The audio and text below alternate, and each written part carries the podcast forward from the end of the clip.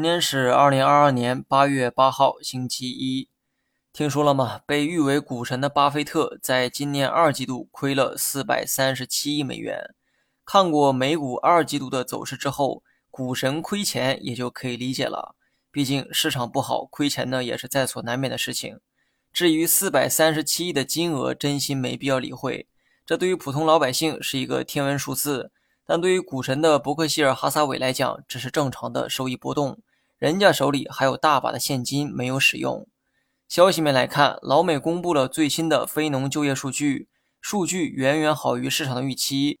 那么这也变相说明老美的经济还没有差到衰退的地步。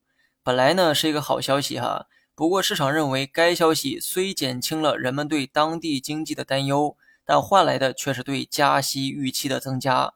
如果加息预期变强，自然会阻碍股市的上涨。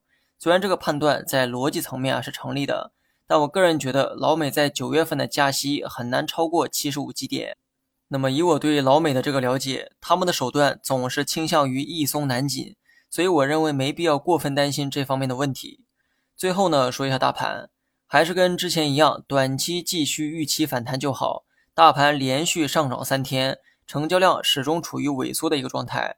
从第一天的反弹开始计算，这三天的涨幅也正逐渐的收窄，所以呢，预期层面可以继续看反弹，但程度上要适当的收敛，要么上涨的幅度啊会比较小，要么就是以冲高回落的姿态去演绎走势。